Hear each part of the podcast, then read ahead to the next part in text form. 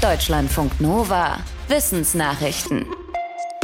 Wie viel Wasser sollten wir pro Tag trinken, damit unser Körper ausreichend versorgt ist? Die Empfehlungen dazu schwanken von eineinhalb bis drei Litern pro Tag. Das sind aber nur Schätzungen und Verallgemeinerungen. Ein internationales Forschungsteam hat nochmal im Detail untersucht, wie viel Wasser unser Körper am Tag braucht. Dazu haben sie mehr als 5600 Menschen aus 23 verschiedenen Ländern Wasser trinken lassen. Dieses Wasser haben sie markiert, indem die Wasserstoffatome durch das identisch aufgebaute Deuterium ersetzt haben. Den individuellen Wasserverbrauch konnten sie herausfinden, indem sie untersucht haben, wie viel dieses markierten Wassers die Testpersonen innerhalb einer Woche wieder ausgeschieden haben. Das Ergebnis, Erwachsene brauchen pro Tag zwischen einem und sechs Litern, je nach Alter, Geschlecht und Körpergewicht. Frauen brauchen im Durchschnitt einen halben Liter weniger als Männer und je älter wir werden, desto weniger Flüssigkeit brauchen wir. Frösche und Kröten fangen ihre Beutetiere, indem sie sie mit ihrer klebrigen Zunge schnappen. Aber wie bekommen sie das Insekt dann wieder von der klebrigen Zunge runter, um es zu verschlucken? Aufnahmen eines US-Forschungsteams von Agarkröten mit Hochgeschwindigkeitskameras und Röntgengeräten zeigen, dass der Vorgang komplex ist. Wichtig dabei ist demnach das Zungenbein, ein Knorpel am Boden des Mundes, mit der die Zunge verbunden ist. Nachdem die Zunge zum Fangen des Insektes nach vorne geschleudert wurde, wird das Zungenbein sehr schnell und sehr tief in den Rachen gezogen, so tief, dass einzelne Muskeln sogar das Herz berühren. Durch diese Bewegung kommt auch die Zunge nach hinten und unterwegs wird das Insekt am Gaumen abgestreift und geschluckt.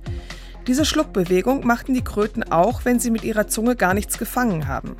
Die Forschenden gehen deshalb davon aus, dass sie nötig ist, um nach einem Fangversuch die Zunge wieder in die Ausgangsposition zurückzubringen. Was ist nachhaltiger? Ein Einwegkarton aus Pappe oder eine wiederverwertbare Kiste aus Plastik?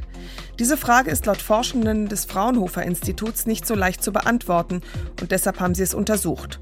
Zu berücksichtigen sind unter anderem der Herstellungsprozess, der Transport und wie das Produkt am Ende verwertet wird. Grundlage für die Untersuchung sind vier Studien, die schon vorher zu dem Themenkomplex erstellt wurden. Laut den Forschenden ist eine Mehrwegverpackung der Einwegverpackung vorzuziehen, auch wenn sie aus Kunststoff ist.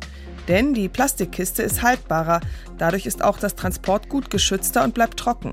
Und Einwegkartons werden eher mal achtlos weggeworfen und nicht recycelt. Die Forschenden sagen aber auch, dass die Mehrwegverpackungen oft nicht für das wiederverwendet werden, wofür sie eigentlich gedacht waren. Das müsse vermieden werden. Weideland kann genutzt werden, indem die Tiere direkt auf der Weide stehen oder indem das Gras von der Weide gemäht und dann an die Tiere verfüttert wird. Forschende aus Großbritannien haben auf 940 Grünflächen untersucht, welche Variante besser für die Artenvielfalt ist. Dafür haben sie Bodenproben genommen und gezählt, wie viele Pflanzenarten auf den verschieden genutzten Weiden zu finden sind. In ihrer Studie haben sie auch 56 Weiden von Landwirten eingeschlossen, die sich besonders für die Verbesserung der Boden- und Weidegesundheit einsetzen. Das Ergebnis ist wenig überraschend. Parzellen, die weniger intensiv gemäht und gedüngt wurden, hatten eine größere Artenvielfalt als intensiv bewirtschaftete Grünflächen.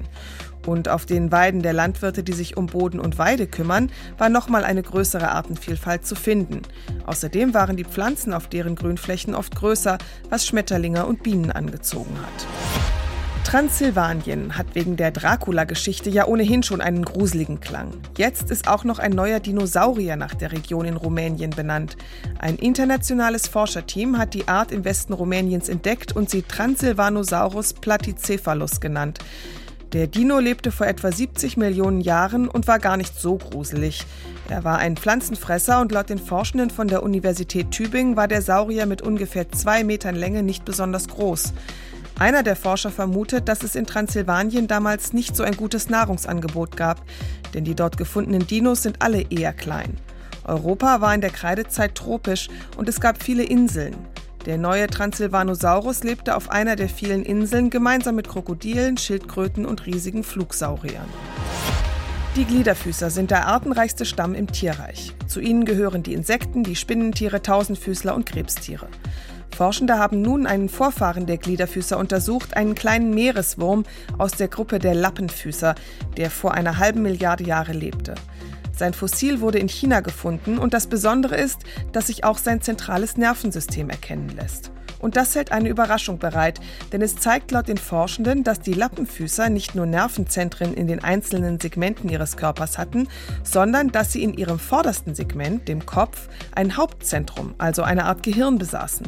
Für die Forschung ist das wichtig, weil die bisher davon ausging, dass sich das Gehirn bei Gliederfüßern erst viel später entwickelte, nachdem die Lappenfüßer längst ausgestorben waren. Deutschlandfunk Nova